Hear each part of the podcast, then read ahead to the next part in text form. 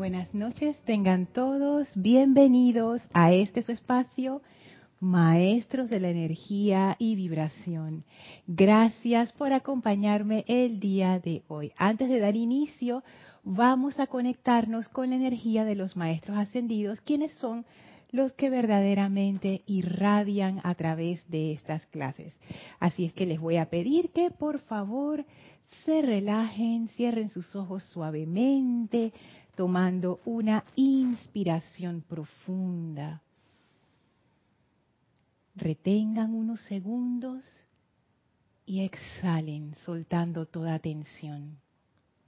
Inhalen profundamente, retengan y exhalen sintiendo como toda preocupación, toda energía pesada sale de ustedes y resbala a sus pies, en donde lo envuelve una magnífica llama blanca purificadora que succiona de sus mentes, de sus cuerpos internos, de su cuerpo físico, de su conciencia, toda energía discordante, toda energía pesada, oscura, imperfecta, y la transforma en luz.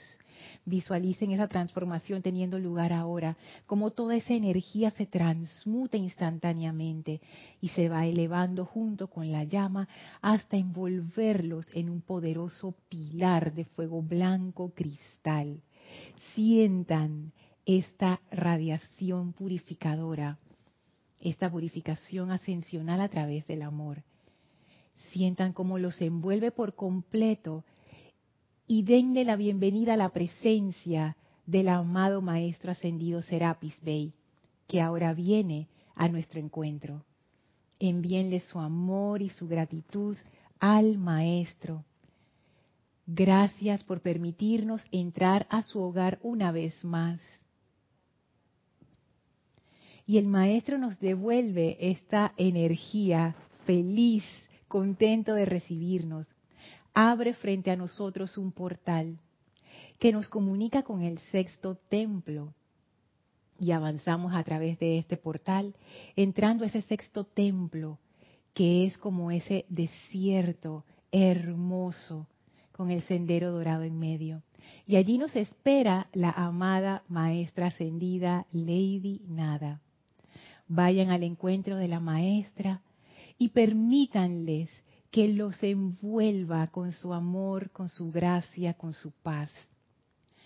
Esta vez, sin embargo, no vamos a quedarnos aquí. Caminamos junto con la maestra ascendida Lady Nada y vemos a la distancia que vamos regresando al templo de Luxor.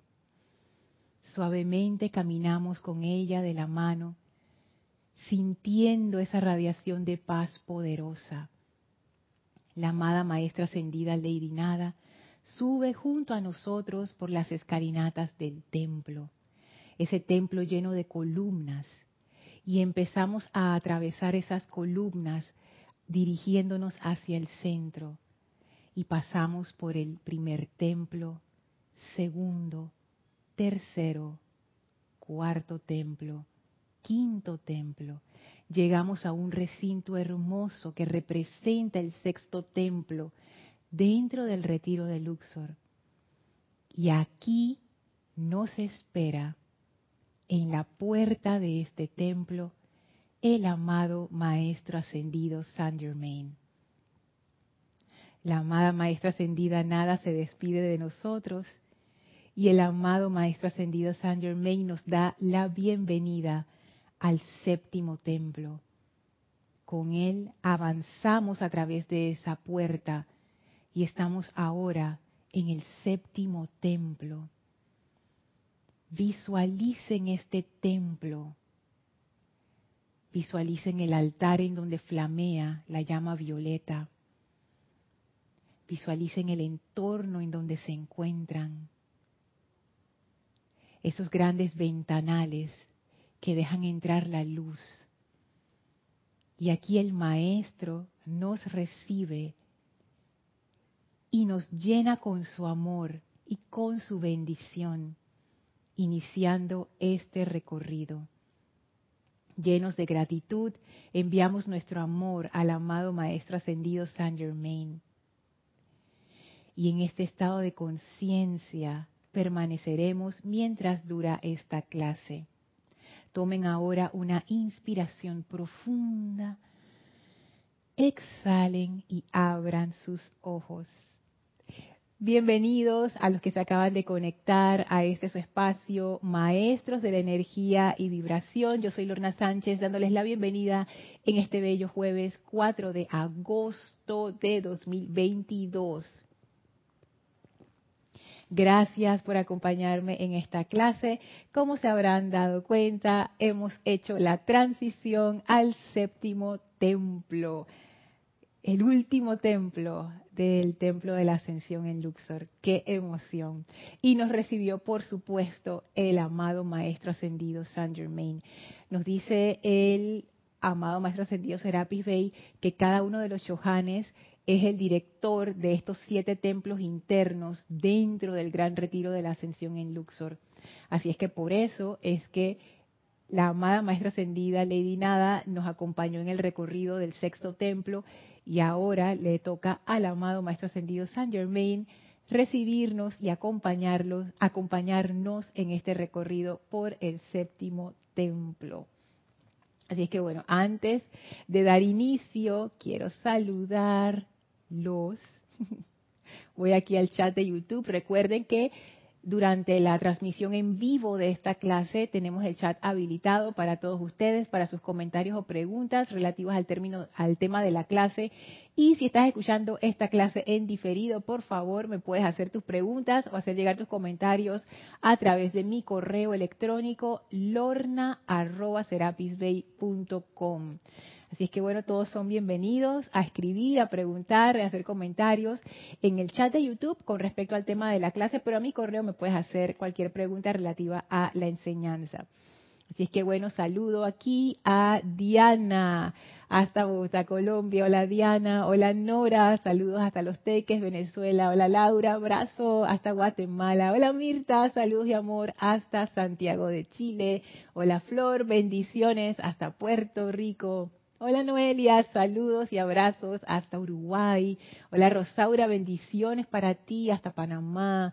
Hola Caridad, saludos y amor hasta Miami. Hola Miguel Ángel y María Teresa, saludos hasta Veracruz, México, bendiciones. Hola María, saludos hasta Florencia, Italia. Qué lindo, ya están mandando corazones violeta, qué belleza. Hola Yari, saludos hasta Panamá. Gracias por esos siete rayos de amor. Mirta Elena, bendiciones hasta Jujuy, Argentina. César Andrés, bienvenido y abrazos hasta Aguascalientes, México. Hola Naila, saludos y amor hasta Costa Rica. Gracias Naila, dice audio e imagen perfecto. Muchísimas gracias. Cualquier cosita con el audio o con el video me lo reportan por el chat de YouTube. Muchas, muchas gracias desde ya. Hola Estela, hola Sergio, saludos hasta Tucumán, Argentina. Hola Mavi, saludos hasta Córdoba, Argentina. Hola Mariam, saludos hasta Buenos Aires, Argentina. Hola Emily, saludos hasta Toledo, la bella Toledo en España. Hola Olivia, saludos y bendiciones hasta Guadalajara, México. Hola Eduardo, saludos hasta Uruguay. Hola Marian, saludos y abrazos hasta Santo Domingo, República Dominicana. Hola Maricruz, Bendiciones hasta Madrid, España. Oye, Florencia, Toledo, Madrid, Dios mío. Hola Leti, saludos hasta Texas, Estados Unidos. Hola Blanca, bendiciones hasta Bogotá, Colombia. Marian, gracias. Ah, ok, gracias. Tengo que darle las gracias a José Manuel, que gracias a la solicitud que hiciera Marian de que ella quería tener la la lista de los temas que habíamos tratado en el sexto templo, José Manuel de Madrid, que nos escucha por diferido, nos compartió que él tiene una lista de todas las clases del sexto templo. Él hizo su lista en YouTube y entonces tiene, hizo el enlace público y se lo compartió a Marian. Así que si alguien más lo desea, me puede escribir a lorna.com. José Manuel tan bello que se puso en, en eso y lo compartió con la comunidad Y es que ahí están todas las clases del sexto templo. Hola Claudia, saludos hasta Argentina, bienvenida. Hola Raxa, saludos hasta Managua, Nicaragua. Dice, listo para recorrer nuestro año y medio. o lo que haga falta en el séptimo templo. Así mismo es Raxa. Yo bromeaba con, con José Manuel, porque nos escribimos por correo, ¿no? Y entonces él me dice, mm, tengo, tengo como, me intriga, ¿no? Saber qué va a pasar después del, séptimo templo, o sea, ¿qué más hay después de eso?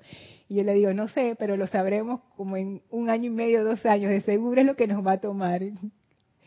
Porque bueno, no sé, estos recorridos, yo la verdad me los gozo bastante y a mí me gusta como, como ir viendo poco a poco por dónde el maestro nos va llevando y todo, toda la, la secuencia que va estableciendo para nosotros. Yo no sé por adelantado qué es lo que va a pasar en cada templo. Yo estoy así como ustedes, sorprendida en todos los casos. Em, yo no tengo una guía, no, yo no hago un plan, dije ahora vamos a ver esto y después vamos a ver esto. Yo simplemente como que me voy dejando llevar. Así es que para mí es un recorrido que Puede que tome dos años, puede que tome un año, puede que tome seis meses, no sabemos, no sabemos con qué se va a salir el maestro ascendido San Germain. Gracias, Noelia, gracias. Dice, estás preciosa con ese color violeta. La otra vez que traje esta, por supuesto que venía de violeta hoy, ¿no? La otra vez que traje esta, esta camisa también me dijeron que ah, se ve espectacular, que me causa tanta gracia porque si no la ven en, en, vivo presencial, se ve como bien normal, pero en cámara de verdad que los colores es como que... Ah, Magnífico. ¡Ay, Diana está preparada! Corazones violeta con fuego, claro que sí. Dice Rosaura, acabo de ver un hermoso documental de la naturaleza de Aguascalientes. Ah, eso debe ser de México. Ah, yo nunca he visto, yo, yo ni siquiera he visto nada de, Aguascalientes, fíjate. Nada más el nombre sí lo conozco. Y sé que es de México. Me fijaré, Rosaura, a ver. Pues ya me quedé intrigada. Yo dije, documental, naturaleza, Aguascalientes, México. Mm. Diana Liz dice, el Mahashohan. Pero el Mahashohan, ¿por qué? Cuenta, cuenta, Diana, cuenta, que me perdí ahí el, de cómo vino el Mahashohan al comentario. Bueno. Séptimo templo. ¿Qué nos deparará el séptimo templo? Quiero comenzar con lo que dice el maestro ascendido Serapis Bey acerca del séptimo templo. Y eso está en el diario del Cuenta la Libertad Serapis Bey en la página 67 y 68. Y dice así,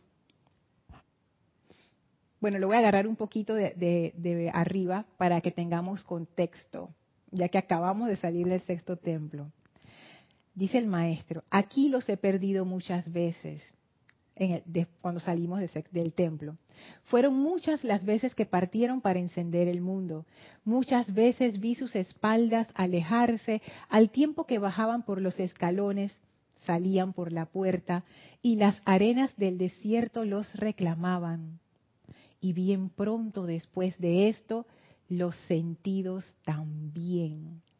Sin embargo, todo es parte de la evolución. Y si bien la ley nos permite no sentir dolor alguno, empero podemos sentir una felicidad adicional cuando regresan, tal cual es el caso aquí esta noche. Última iniciación, se llama el, el subtítulo. Aquellos que regresan y que a lo largo de las eras han traído de vuelta las ovillas de su servicio en el mundo de la forma, están listos para entrar al séptimo gran templo y en la actividad del fuego violeta, convirtiéndose cada átomo y célula de sus cuerpos en una ceremonia de exteriorizar la voluntad de Dios. Cada uno de ellos se convierte como en una ventana a través de la cual la vida de Dios fluye sin calificación impura de ninguna índole, excepto para expandir las fronteras del reino. Cada uno es como una fuente que no tiene forma ni personalidad. Y es en este claustro que permanecen hasta el cierre del lapso terrenal y la ascensión desde mis propios brazos y corazón está asegurada. Esto es tan hermoso. El maestro nos describe qué es lo que ocurre en ese séptimo templo. Aquellos que regresan. Ese es, el primer dato que nos da el maestro ascendido Saint Germain y el maestro ascendido Serapis Bey. ¿Para quién es este fuego violeta? ¿Para quién es este séptimo templo?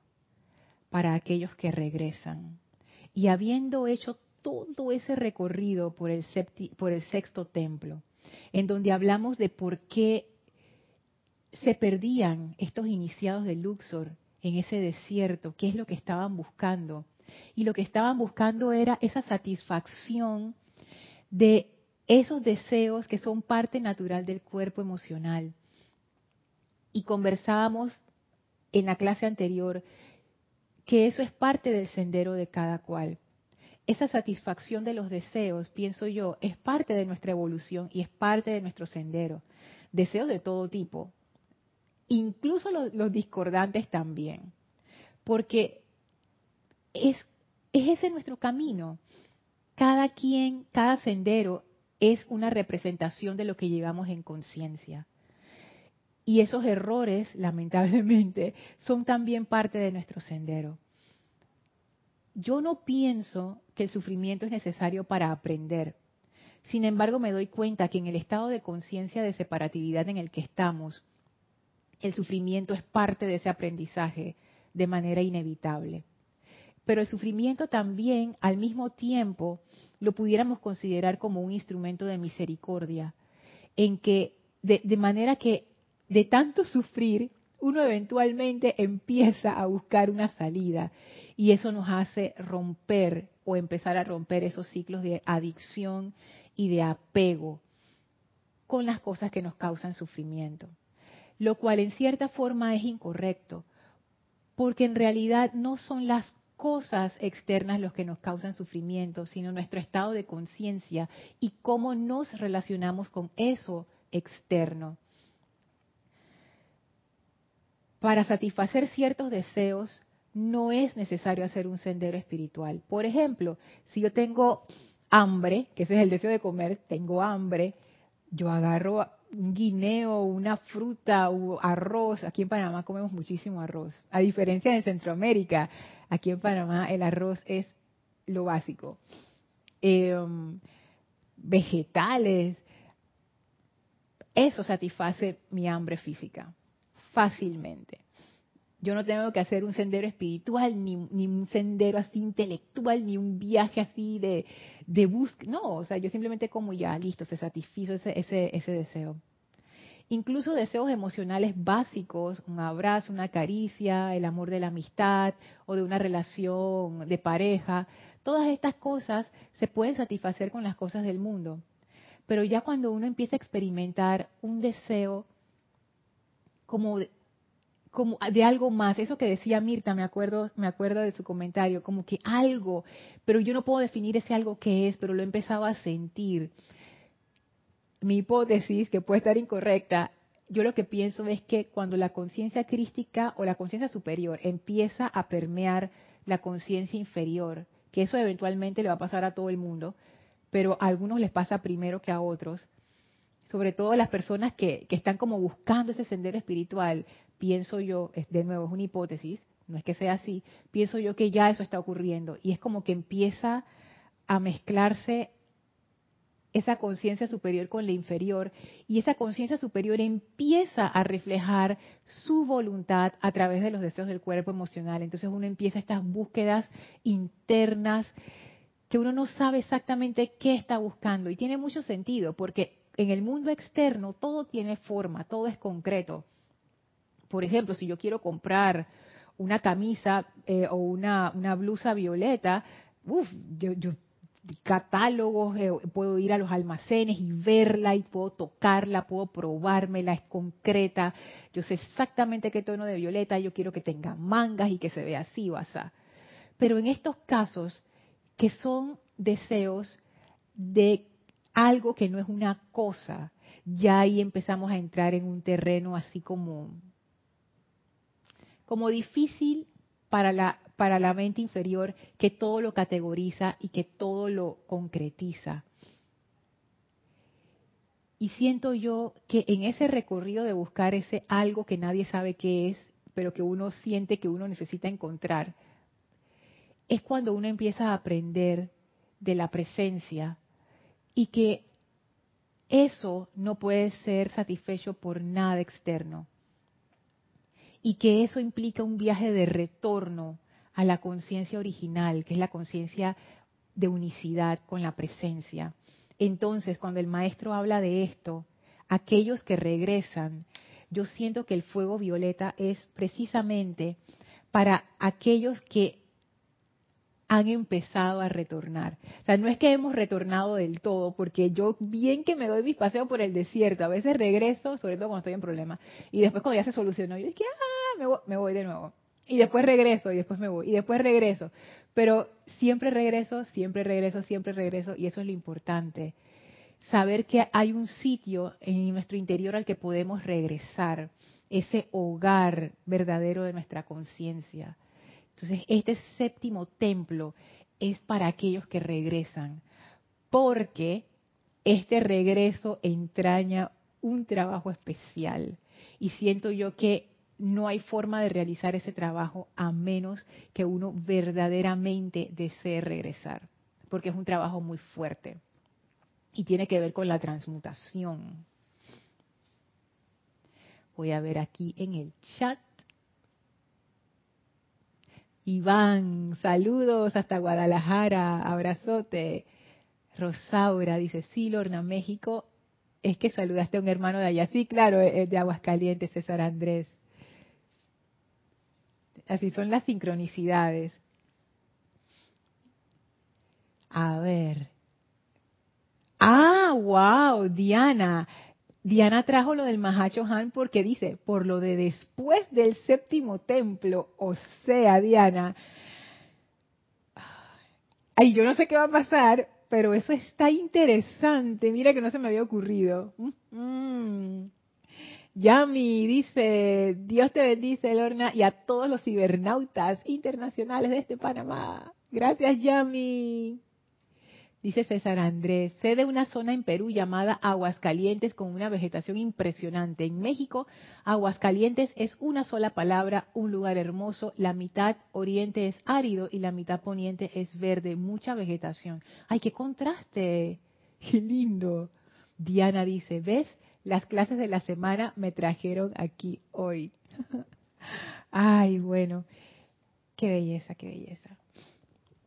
Así es que este séptimo templo, para aquellos que regresan, y fíjense que esto nace, ya que estamos dentro de la, de la radiación del maestro ascendido Kusumi, nace de un de una selección, voy a buscarla, ¿dónde es que la tengo? Aquí, que está en es más, la traje, la traje, ya me acabo de acordar. Que está aquí en el diario de Kuzumi Lanto Confucio, en la página 76, para que, para que puedan entender a qué me refiero con eso de un trabajo especial para aquellos que regresan. Y en la página 76 dice así, Dice el maestro ascendido Kusumi, cuando un individuo llega a la realización de que su propia mala utilización de la energía ha causado todas las zozobras y limitaciones que ha experimentado y experimenta, estará entonces listo para recibir instrucción sobre el uso del fuego violeta de, perdón, sobre el uso del fuego sagrado de la transmutación, entre paréntesis, el fuego violeta hasta llegar a este punto, estará rebelde ante Dios y las circunstancias o sumiso a las condiciones, sintiendo que estas experiencias infelices son la voluntad de Dios. Nosotros estamos a la espera de la realización de la iluminación de Dios en la conciencia externa del ser humano, al hecho de que él o ella, por su cuenta, es él o la creadora de todas sus angustias Solo entonces podremos ayudarlos a autoayudarse para disolver la causa y núcleo de todas las limitaciones, conocer la maestría personal sobre la energía y la vibración. Y esto, esto que dice el maestro ascendido Kuzumi, a mí me puso a pensar mucho, porque yo pensé, nada, se acabó la aridez del desierto, se acabó la aridez de ese sexto templo, que para mí fue un templo difícil, yo les digo, fue un templo de movimiento de placas tectónicas y de mucho de mucha introspección y de muchísimo aprendizaje. yo, yo sí aprendí muchísimo del sexto templo, pero no fue un templo fácil para mí. Y entonces yo, decía, yo pensando, ay, llegamos al templo del fuego violeta, qué emoción. Y me encuentro con esta selección del maestro ascendido Kusumi. Yo dije, mmm, Dios mío, cuando un individuo llega a la realización de que su propia mala utilización de la energía ha causado todas las zozobras y limitaciones que ha experimentado y experimenta, estará entonces listo para recibir instrucción sobre el uso del fuego sagrado de la transmutación, el fuego violeta. Qué interesante esto. A mí lo que más me llama la atención es lo que se requiere para estar listo, no para recibir el fuego violeta en sí, para recibir la instrucción, o sea, antes del uso, ni siquiera la instrucción del fuego violeta, y no es y, es la instrucción del uso del fuego sagrado de la transmutación, el fuego violeta. miren hasta qué nivel. O sea, no, a mí lo que me sorprendió es que no es que, ah, Lorna, ahora que ya no estás rebelde, ahora te voy a dar el fuego violeta. No, es un paso antes ahora que ya no estás tan rebelde, ahora sí te puedo hablar o te puedo dar la instrucción acerca del uso del fuego violeta. La instrucción. ¿Qué, qué cosa tan interesante?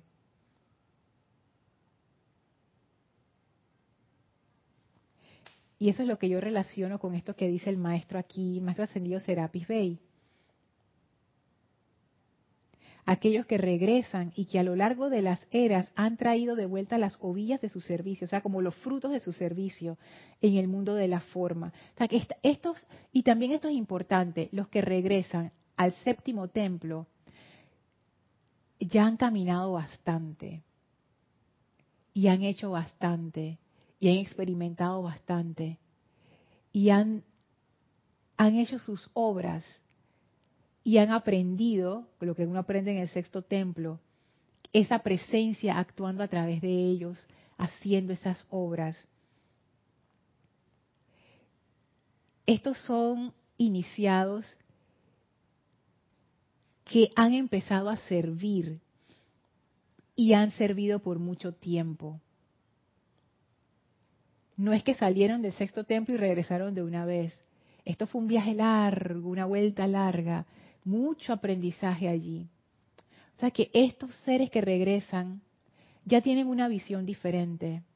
Me imagino todo lo que habrán aprendido, todo lo que uno aprende con respecto a cuando uno sirve en el mundo de la forma, que a veces puede ser una experiencia difícil, incluso una experiencia que genere cierto resentimiento o, el, el golpe de la ingratitud, o simplemente que no cumple con las expectativas de uno, pues que uno tiene tantas expectativas. Estas son, estos son iniciados que no son ingenuos. Ellos han estado en el mundo, han caminado por el mundo, han servido allí, han vivido allí.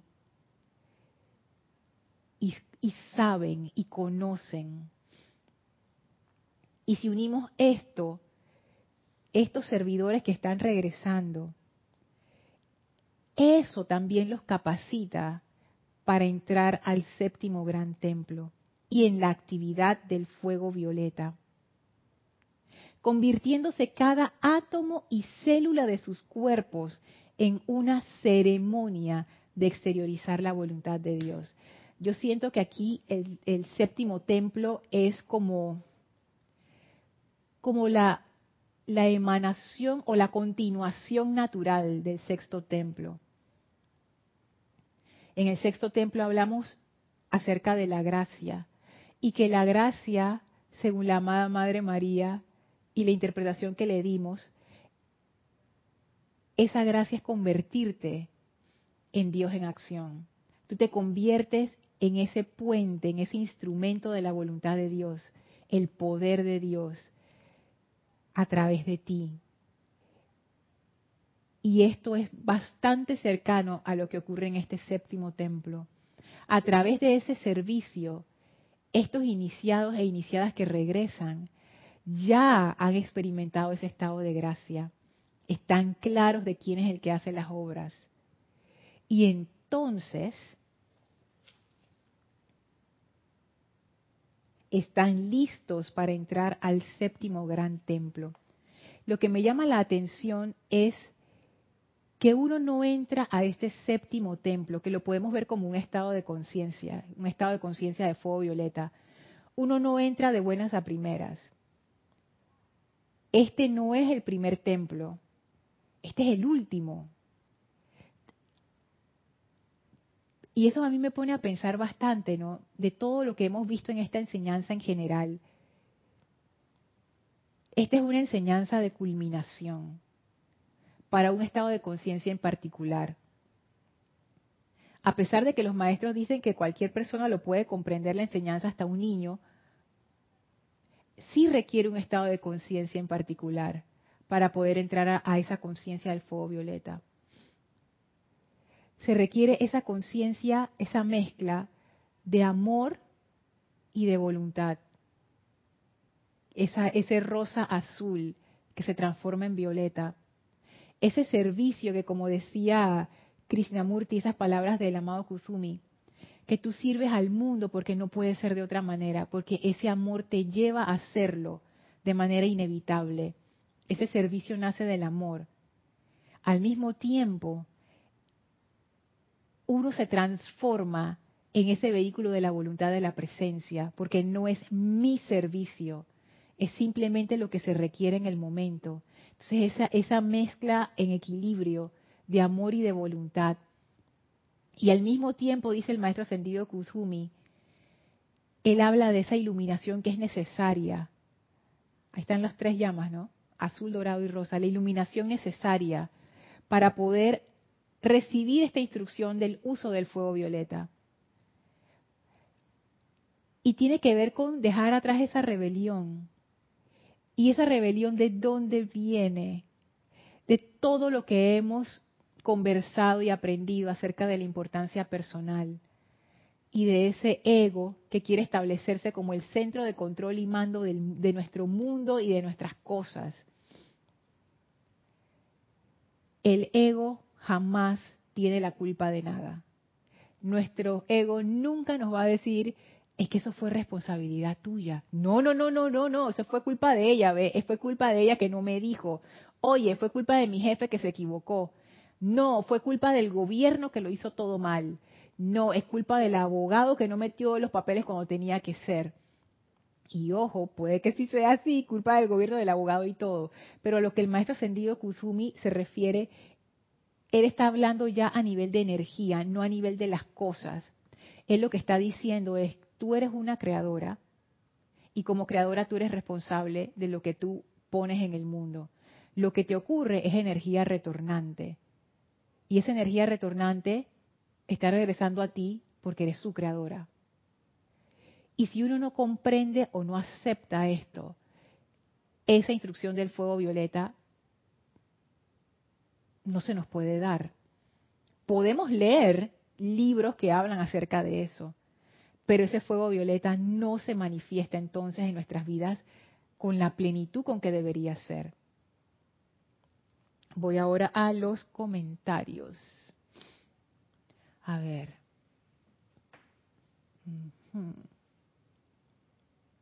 Martín dice, buenas noches Lorna y a todos y a todas, saludos desde Buenos Aires, Argentina. Hola Martín, saludos. Hola Inés, saludos hasta Caracas, Venezuela. Noelia dice, Lorna, ¿hasta cuándo dura la radiación del maestro ascendido Kusumi? Bueno, eh, en honor a la verdad, la radiación del maestro ascendido Kusumi durará para siempre, porque ellos no mueren. Eh, no, hablando en serio, lo que nosotros estamos haciendo con las transmisiones de la llama que no son los servicios regulares de transmisión de la llama, eh, precipitación, Shambhala, los dos de precipitación, Shambhala y resurrección, que esos siempre son en las mismas fechas. Los otros simplemente es como, como un experimento grupal que estamos haciendo toda la comunidad. No es tanto un experimento, es un ejercicio grupal que estamos haciendo de poner nuestra atención por un mes en un retiro de maestro ascendido al cual la gente del Puente de la Libertad acudió cuando se estaba dando esa dispensación. Entonces, es como un acuerdo general. no es que se acaba cuando decimos que se acaba, no, o sea, nosotros no somos nadie. me refiero al grupo Serapis Bay de Panamá, o sea, es simplemente es un ejercicio grupal, una práctica espiritual a nivel internacional que estamos haciendo todos juntos de poner nuestra atención en un templo cada mes. Entonces, comenzó el 15 de julio y termina el 14 de agosto. Nosotros usamos eh, esas fechas porque así es que lo hacían cuando estaban en el Puente de la Libertad. Ellos comenzaban el 15 y terminaban el 14 y así se iban a lo largo del año. Entonces, por eso decimos que la radiación, entre comillas, se terminaría el 14 de agosto, pero en realidad no es que se termina, sino que el 14 de agosto terminamos de poner nuestra atención en la Catedral de la Naturaleza del amado Kuzumi y entonces a partir del 15 de agosto ponemos nuestra atención en el templo de la purificación del Arcángel Zadkiel, que es el templo que sigue. Así que bueno, 15 de agosto, 14 de agosto. Dice Angélica Lorna, bendiciones todos los que estamos aquí es probable que tengamos un buen ciento de encarnaciones. Por tanto, el alma viene con un peso. Ese peso genera un efecto, el sufrimiento. ¿No crees que es necesario que venga el sufrimiento para caer en la cuenta de la necesidad de volver dentro y buscar para aliviar el motivo del sufrimiento? Esto lo digo porque dices, no deberíamos optar por el sufrimiento para regresar. Entonces, en mi caso, desde pequeña me ha gustado la vida interior, pero tuve que llegar a un punto de dolor para ya de una vez buscar cómo sacar ese malestar y es donde me di cuenta que ese sufrimiento me acercó a esta materia de manera más profunda. Sí, no, yo concuerdo contigo, Angélica. Yo lo que digo es que el sufrimiento no es necesario para el aprendizaje te pongo un ejemplo. Ah, pero, termino lo que voy a decir. No es necesario para el aprendizaje. O sea, el sufrimiento no era necesario en este planeta para que nosotros aprendiéramos nada. Sin embargo, como estamos en la conciencia en la que estamos y hemos caído por donde hemos caído, ya el sufrimiento es inevitable. Porque donde hay esa separatividad en la conciencia, donde hay ese olvido de la presencia, va a haber sufrimiento. Entonces yo veo el sufrimiento como un instrumento de misericordia que no nos deja al infinito adictos y apegados a lo que nos causa el sufrimiento sin saberlo, sino que gracias a ese sufrimiento uno en algún momento dice, oye, ¿cómo yo salgo de aquí? Y entonces eso nos ayuda a corregir el curso. Así que sí concuerdo contigo. Cuando digo que el sufrimiento no es necesario, imagínense el caso de una escuela.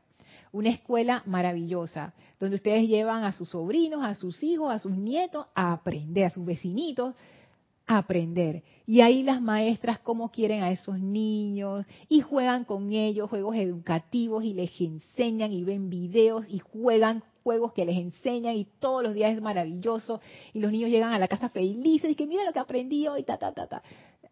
Ese aprendizaje no requiere sufrimiento. No requiere que un niño vaya a la escuela y que la maestra lo golpee y le diga, tú eres un idiota porque no entiendes que dos por dos es cuatro. No, no es necesario pasar por eso para aprender la tabla de multiplicación. No es necesario pasar por eso para aprender a tocar piano. No es necesario pasar por eso para aprender a leer. Sin embargo, en la conciencia en la que estamos actualmente, ya eso se hizo como que inevitable. Entonces, a eso me refiero cuando digo que el sufrimiento realmente no es necesario para el aprendizaje. O sea, no es necesario que tú golpees y golpees y golpees y golpees a una niña o a un niño para que aprenda algo. No, simplemente hay que buscar la forma en donde se hace más didáctico, el niño se divierte y aprende, porque cuando los niños se divierten, aprenden. Así es que es eso, ¿no? A eso me refiero. Hola Dante, saludos desde hasta Guadalajara, México, grupo Kutumi.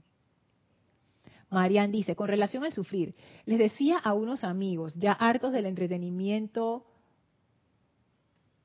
wow, ¿qué eso qué es? Y que las, o correcto, y que a las empresas no los escuchan. Les dije, vuelvan a lo antiguo, súbanse a un árbol, bañense en el río, mirar por horas el cielo o buscar tutoriales y aprendan oficios como jardinería, a sembrar sus alimentos, a hacer caligrafía, pero independícense. pero dejen el apego por miedo al aburrimiento. Y no entendí eso del entretenimiento. ¿Qué es eso? Dije, woke, no sé, no sé qué es eso. El aburrimiento es una antesala a algo positivo. Gracias a este se hizo literatura y diseños. Sí, fíjate que yo lo veo más bien como que la mente, cuando tiene esos espacios, y a ustedes les ha pasado un montón, ¿sí o no? Que cuando ustedes se sientan a meditar y la mente se aquiete un poco, de una vez te empiezan a llegar, ya sé la solución a este problema, se me acaba de ocurrir una idea genial, ¿cómo no lo había visto antes? Porque claro, apenas la mente se aquiete un poco, esa energía comienza a fluir y todas esas ideas de la presencia empiezan a descargarse, que no se descargan cuando uno está ansioso y, corriendo y apurado en el día a día. Entonces, más que aburrimiento, pienso yo que es como que esos momentos de quietud son necesarios. Uno no siempre puede estar en actividad constante, todo es un ciclo. A veces uno necesita ciclos de descanso para pensar, para relajarse, para dejar que la mente como que se estire. Y hay momentos que son de acción. de nada, Noelia. Glenny, sintonía desde Honduras. Dios te bendice, Glenny. Marian dice, Lorna, se dice que no hay nada bueno o malo, que la mente lo hace así. No concuerdo. De ser así, no estuviéramos, no, tuviéramos sufrimiento y usando la llama violeta de purificación. Voy que estar despiertos. Ah, o lo políticamente correcto. Ya, ya, ya. Gracias, Marian, gracias. Tú siempre tienes que tus términos así. Yo que aprendo con Marian en todas las clases. aprendo de lo moderno. ¿Sabes que esto que tú dices que que se dice que no hay nada bueno o malo, que la mente lo hace así, que no concuerdo. Yo te voy a decir un secreto, Marian. Yo tampoco. Porque yo todavía pienso, hay cosas malas. De verdad que sí. Fíjate, no, no las voy a mencionar, pero mi imaginación dice que esto, esto, esto, esto. Sin embargo, también como que yo he reflexionado acerca de esto y hay mucho, mucho, mucho, mucho más de lo que uno piensa, que depende del contexto, depende de la cultura, depende de la época. Todo es, es relativo. Por ejemplo, esto, esto también se dice, esto, esto se dice en muchas partes, ojo por ojo, diente por diente yo no sé si se usa eh, si se usa en sus países, pero aquí en Panamá eso es eso representa como que como que la venganza, ¿no? Ojo por ojo, diente por diente. Y a veces se le compara como como la ley anterior a la ley de misericordia. Pero fíjense que uno pudiera decir, ah, pero es que esa ley es una ley dura, es una ley de castigo. Ojo por ojo, me quitaste un ojo, ahora te quito un ojo. Pero me acuerdo una vez, yo, no sé, me acuerdo si esto lo leí o lo vi o qué, pero antes esa era una ley de misericordia. Para nosotros en nuestra cultura ahora eso no es una ley de misericordia. Pero antes, hace mucho tiempo, sí era una ley de misericordia. Porque vamos a decir que vino un vecino y se robó tu vaca. Y tú dices que, ah, te robaste mi vaca ahora yo te voy a encender fuego a toda tu casa y voy a matar a toda tu familia. ¡Ey! No, no, ¿cómo tú vas a hacer eso?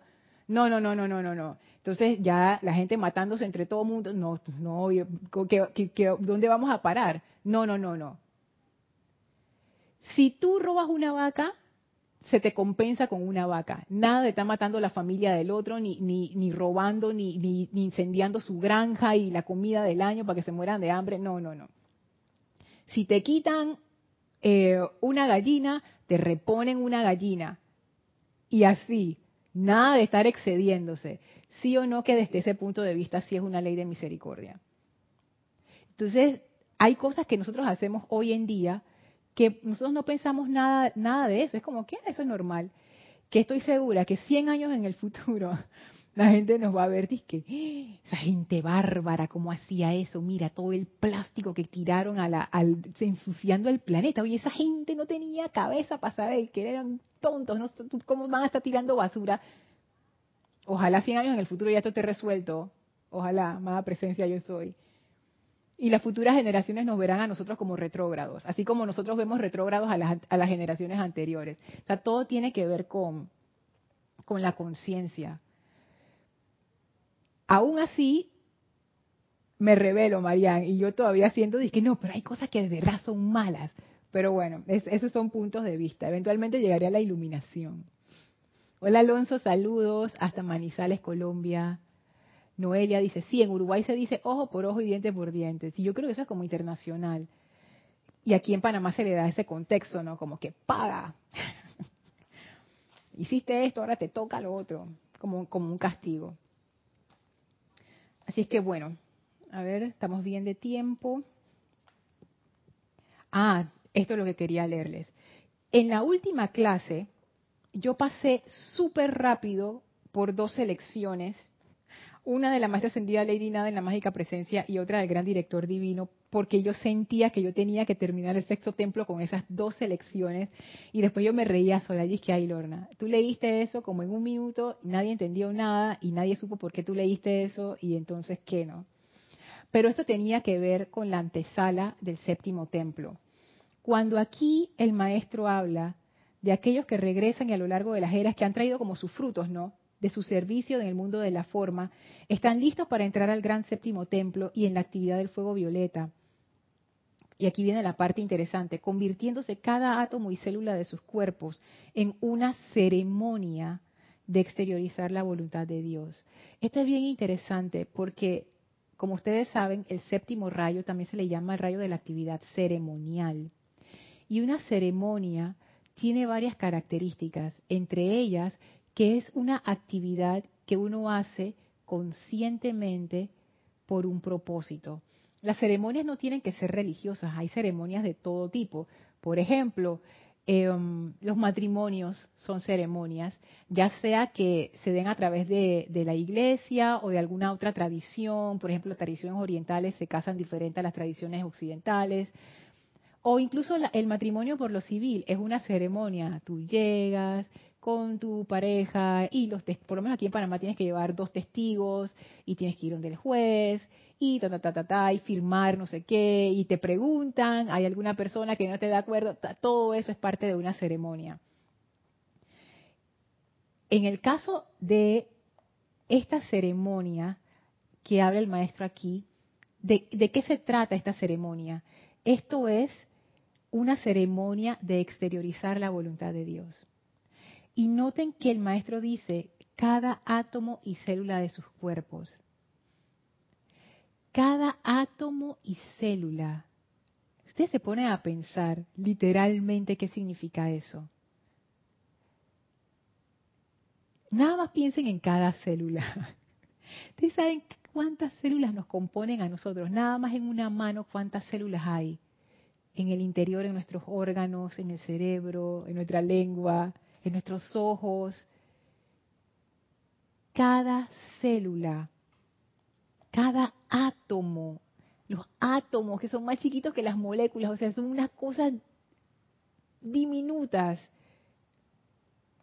cada convirtiéndose cada átomo y célula de sus cuerpos en una ceremonia de exteriorizar la voluntad de Dios cada componente.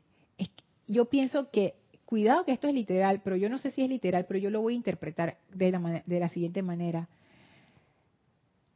Todo tu ser, todo, todo, hasta esos niveles infinitesimales, chiquititos, no hay nada, no hay nada en tu cuerpo, en tu vida, en tu mundo, en tu mente, en tu conciencia, que no esté orientado a exteriorizar la voluntad de la presencia de Dios. Y viene la pregunta, esa fue la pregunta que yo me hice, la primera. Y entonces, ¿y dónde está, la, dónde está el ego? ¿Y dónde está mi importancia personal? Y el maestro responde, cada uno de ellos se convierte como en una ventana a través de la cual la vida de Dios fluye sin calificación impura de ninguna índole, excepto para expandir las fronteras del reino. Cada uno es como una fuente que no tiene forma ni personalidad.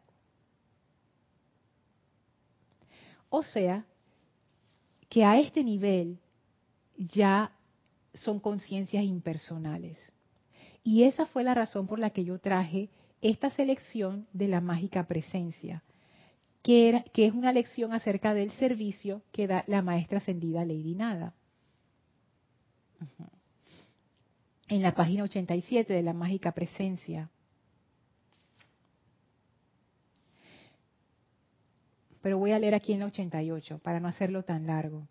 El único servicio verdadero consiste en sostener la atención y aceptación tan firmemente fijas sobre el gran maestro interno, el único productor, o sea, la presencia, que la mente externa se llene tanto con la presencia interna que naturalmente cada actividad del día se convierte, sin siquiera considerarlo, en el servicio divino perfecto del momento. Paréntesis.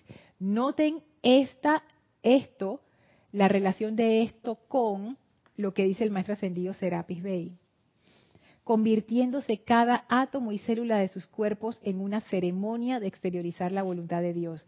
Y dice la maestra ascendida nada, que la mente externa se llene tanto con la presencia interna que naturalmente cada actividad del día se convierte, sin siquiera considerarlo, en el servicio divino perfecto del momento. Ambos están diciendo exactamente lo mismo este estado de conciencia que se logra en el sexto templo se perfecciona todavía más y se exterioriza todavía más y se expande todavía más en el séptimo templo. Y sigue diciendo la maestra ascendida nada. Entonces, el gran maestro interno, la magna presencia yo soy, estará siempre dirigiendo la actividad externa hasta que toda la acción se convierta en la perfección expresada. Esto que ella define como el único servicio verdadero, siento yo que es como la realización, la meta, si se puede decir meta, el gran logro del sexto templo. Es esto, esto que pudiéramos decir que es el estado de gracia, esto que está que dice así, estará siempre dirigiendo la actividad externa. O sea que es una exteriorización de la voluntad de la presencia, por esa dirección es precisamente eso. La voluntad es como, como esa dirección que da la presencia, una dirección de la energía, un empuje hacia, hacia un punto en particular.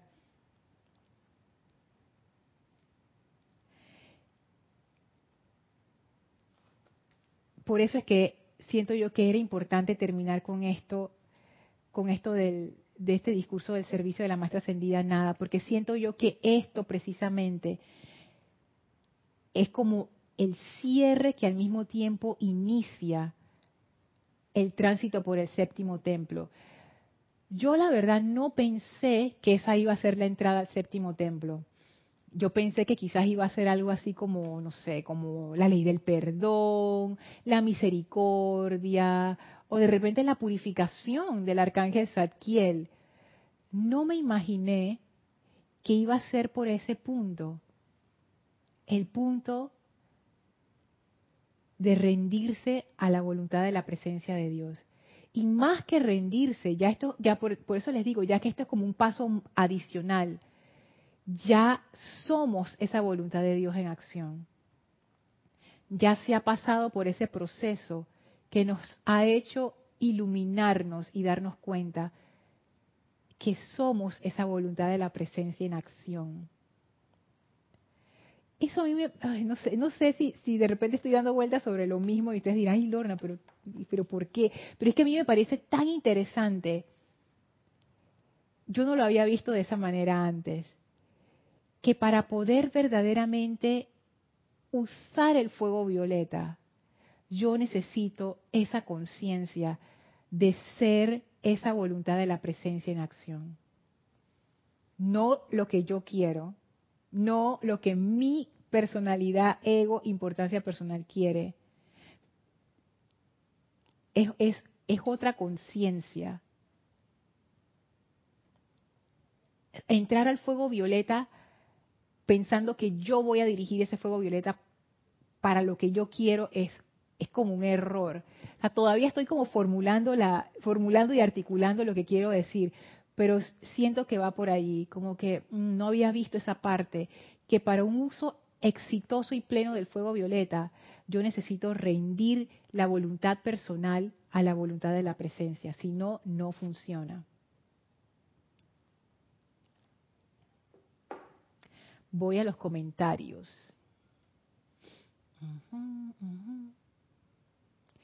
Hola Lisa, saludos hasta Boston, con amor divino y gratitud, nos dice. Ay, qué lindo.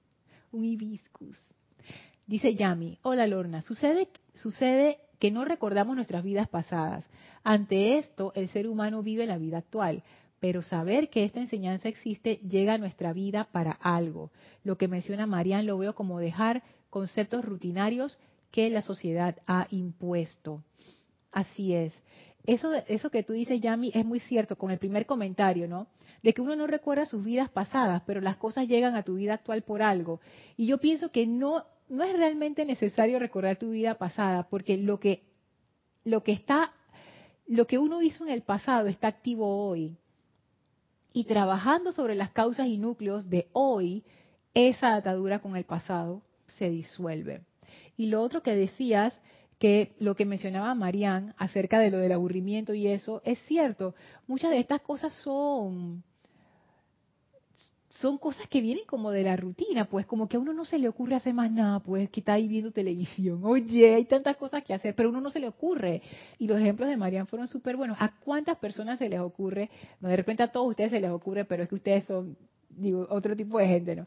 Pero a quién se le ocurre, dije, voy a sembrar una planta en vez de estar viendo televisión. Voy a estar perdiendo mi tiempo aquí viendo a la pared. No sé, voy a cultivar algo voy a aprender algo nuevo, voy a aprender cómo se instala tal cosa en un tutorial de YouTube. A veces uno mismo es el que se limita. Hola Lourdes, saludos. Yami sigue diciendo, al mencionar este sistema antiguo de justicia me recuerdas a la libra de carne. no recuerdo la obra de Shakespeare, a ver si me ayudas. esa era el mercader de Venecia, la libra de carne. Si no saben qué es la libra de carne, vean esa obra del Mercader de Venecia, que supuestamente está catalogada como una comedia, pero no lo es. Y sobre todo esa parte de la libra de carne, a mí me estremeció un poco, la verdad, porque en los tiempos de Shakespeare la gente a eso le, eso le daba risa. Miren, este otro ejemplo. En los tiempos de Shakespeare esa obra se considera una comedia porque era graciosa. Yo veo esa obra hoy día, cuando las vi, yo digo, esto, esto a mí no me parece una comedia, no me da risa para nada y me siento mal por ese final. para mí es como una tragedia y para la gente de aquella época era una comedia. ¿Cómo cambia la conciencia? Angélica dice, es el mercader de Venecia y Shylock es quien cobraba esa libra. Gracias, Angélica. Y Yami le da las gracias. Nora dice, la generación futura ya nos enseña. Mi hija de tres años me dijo hace unos meses que dejara de molestar a las moscas.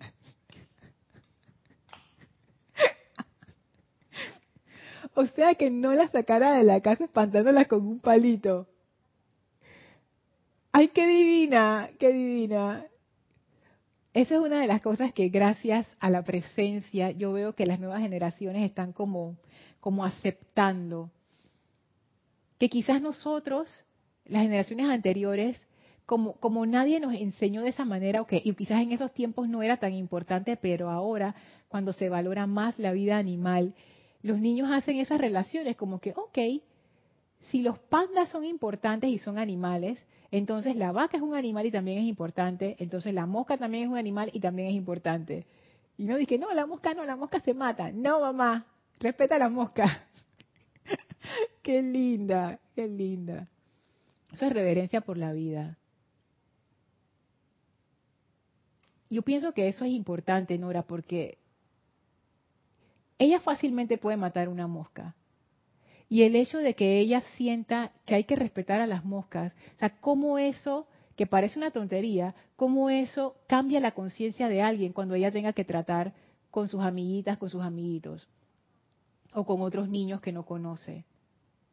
Cómo eso la hace más compasiva, la hace más comprensiva. Que no que porque es más chiquita o más chiquita eh, o, más débil, yo me voy a aprovechar. ese tipo de cosas. Eso, wow, eso es súper. María dice, exactamente, una dirección en coherencia con la presencia. Qué buenísima definición de voluntad. Una dirección en coherencia con la presencia. Así mismo es. Exactamente esa palabra, coherencia, tan importante.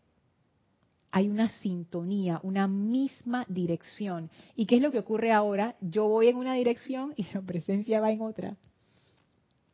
Angélica dice, Lorna, ¿será que esa rendición es producto de a punta de purificación da lugar a ver la verdad? Ah, Aquí viene una de las hipótesis, más hipótesis de todas las hipótesis de la entrada a este séptimo templo, que ni yo misma sé si este es como una, no sé, como una locura de mi mente o qué. Pero yo pienso que el fuego violeta, esa purificación, o sea, sí, esa esa rendición se da a raíz de una purificación, pero esa purificación se da a través del amor. Yo todavía no entiendo eso como es, porque en mi conciencia lo que existe es el palo. Purifícate o purifícate, tácata, es, eso es. ¿Cómo, ¿Cómo se da una purificación a través del amor? Pero esa es la forma del fuego violeta. Por eso es que la corrección es permanente. Porque una corrección a punta de miedo no puede ser permanente jamás. Pero una corrección a punta de amor sí. Porque el amor trae la comprensión. El amor trae la buena voluntad, la dirección coherente. Y ya no es me obligaron a hacerlo. Ahora es yo deseo hacerlo. Totalmente diferente. Un alineamiento de voluntades es lo que hace el amor. Entonces, esa purificación que va a tener lugar, que, tiene que tener lugar, es a través del amor, no a través del castigo. Yo todavía no entiendo eso bien. Eso es una de las cosas que yo deseo comprender en este tránsito. Porque en mi conciencia ese concepto del castigo está muy metido, hasta en las cosas más mínimas yo me he dado cuenta. Y lo que trae el séptimo rayo es todo lo contrario, misericordia, que no es condescendencia con lo que no está, con lo que, con lo incorrecto, con lo injusto, no. Pero es otra forma de abordar las cosas. Ya me pasé, wow. Voy rapidito. Dice Estela, Gracias, Lorna. Me refrescaste la belleza e importancia del libro La Mágica Presencia. Hace bastante que no lo estudiaba. Oye, es que ese libro, yo regreso a ese libro de cuando en cuando y siempre tiene unas cosas maravillosas. Diana dice, dice el amado Maestro Ascendido San Germain que las llamas son inteligentes y que la llama violeta le preguntó qué podía hacer por él. Sí, las llamas son inteligentes. Sí. Yami se ríe, Rosaura dice, y cuando le tiraban las personas a los tigres y leones en los coliseos romanos para divertirse. Exactamente, ese es el tipo de cosas, Rosaura, que mi mente se revela y dice, no, hay cosas que están mal. Esa es una de estas cosas que están mal. Eso no es de que, y la mente lo hace así, porque no me vengan con ese cuento. Pero bueno, yo no sé, yo no sé, Rosaura. Mi mente, yo también pienso igual que tú, que eso está mal, igual que, ¿quién era? Marianne eso definitivamente está mal. Eso no es de que la mente lo hace así, pero bueno. Digamos que se aplica en el 90% de los casos. Arraxa dice, gracias Lorna, recuerdo que Jorge nos explicaba que cuando no moría nadie en una obra de Shakespeare era comedia. Yo te quiero decir algo, Arraxa, yo morí un poquito en esa obra del, del Mercader de Venecia. Uy. Pero sí, así era, que cuando no se moría nadie. ¿Qué, qué definición tan loca? ¿eh? Que es una comedia porque nadie se murió. ¿Cómo cambian nuestros tiempos? Porque ahora una comedia es otra cosa. Diana dice, como la purificación a través del que nos dan los maestros ascendidos. Del amor será. Inés dice, debe ser lo máximo. Yo también pienso lo mismo, Inés. Porque la llama violeta es como una corrección, es una corrección de curso. Ahora que veo, el aspecto voluntad y el comentario de acá arriba, lo voy a leer porque es tan perfecta esa, esa definición de María. Dirección en coherencia con la presencia. Yo veo la llama violeta como una corrección de curso. Y esa corrección se hace a través del amor. ¡Wow! Ahora estoy pensando otro montón de cosas. Ok. Pero ya voy a terminar, lo prometo, ya falta poco. Gracias, Caridad, dice Rosaura, pero hemos evolucionado. ¿Tú crees, Rosaura?